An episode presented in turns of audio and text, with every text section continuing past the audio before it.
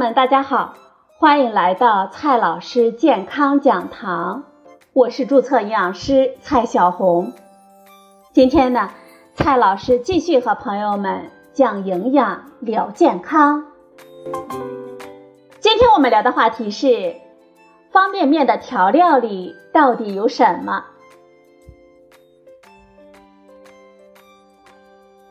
这方便面呢，是一种爱者很爱。恨者很恨的食品，尤其是味道，爱者很喜欢，恨者呢说是滥用添加剂的结果。这方便面的味道到底是怎么产生的呢？今天呢，我们就聊这个话题。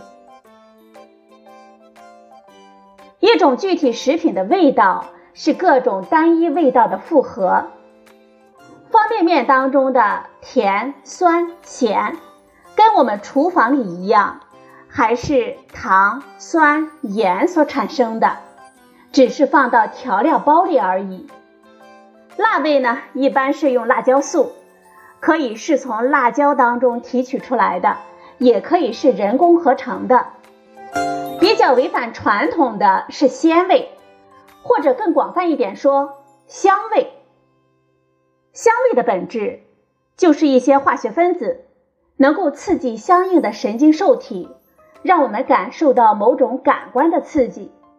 所以呢，只要找出那些分子，甚至是别的分子，只要能对我们的神经受体产生类似的刺激，我们就可以感觉到类似的香味了。这甚至不是从现代食品技术开始的，比如川菜中的鱼香味，并不是用鱼来产生的。鱼香肉丝中的鱼香，是用泡红椒、葱、姜、蒜、糖、盐、酱油调制而成；而鱼香茄子当中的鱼香，则是用豆瓣酱、酱油、醋和白糖等等调制而成。方便面中的香味，只是把这种思路进行了科学化和工业化。天然的肉香呢？是由肉在加热的情况下得到的氨基酸、多肽、碳水化合物、核苷酸等等水溶性成分产生。氨基酸和还原糖发生美拉德反应，是肉香中最核心的部分。方便面中的各种肉味、鲜味，也是基于这些成分和美拉德反应。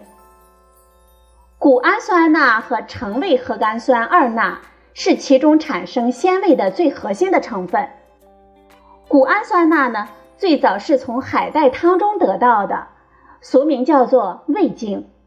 现在一般通过微生物发酵的方式产生，跟酿酒的本质相同。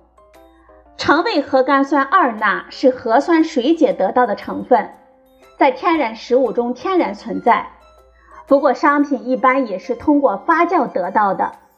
二者混合，能够发生协同的作用，得到的鲜味呢，往往比单一使用要强烈的多。实际的各种香味呢，要更加的复杂，带着各类食材的特色，这是其他次要成分的作用。要模拟各种鲜味，就要加入其他的香味助剂。方便面中的排骨味、鸡肉味、牛肉味、鲜虾味等等。通常是在味精和橙味核苷酸二钠当中加入了一些相应食材的提取物而得到的。所谓的提取物，就是把食材磨碎煮烂，去掉残渣，然后呢干燥得到的粉末。多数情况下，方便面当中的调料里会出现牛肉香精、鸡肉香精等等字眼，它们一般是把蛋白水解物。酵母提取物、氨基酸、葡萄糖等等混合，在一定的酸度和温度下反应几个小时，然后呢干燥得到粉末。其中的蛋白水解物可以是各种肉，也可以是植物蛋白。各种肉味香精的制作是大同小异的，改变各种成分的比例、反应时间、反应温度、蛋白水解物的来源，使用不同的氨基酸。就可以得到不同的肉味了。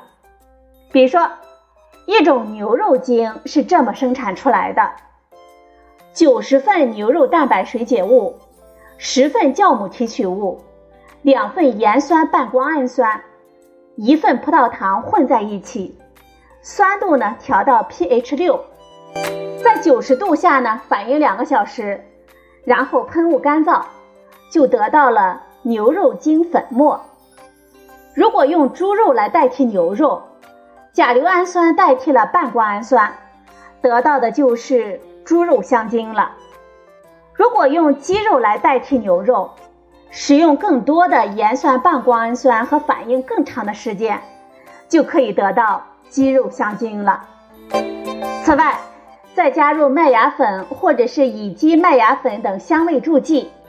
就可以使得到的香精肉味更加的复合了，更接近天然的肉味。麦芽粉是在植物中天然存在的，不过作为香料的话，合成的不仅价格便宜，也更容易进行品质的监控。至于我们常说的滥用、超标，其实这些调料在食品当中是根据需要使用的，本来就没有限量。也就无所谓滥用了，更无标可抄。方便面中恐怖的添加剂，其实就是食盐。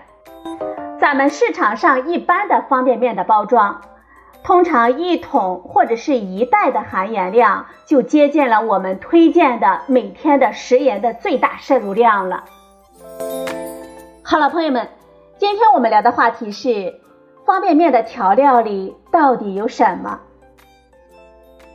今天的节目呢，就到这里，谢谢您的收听，我们明天再会。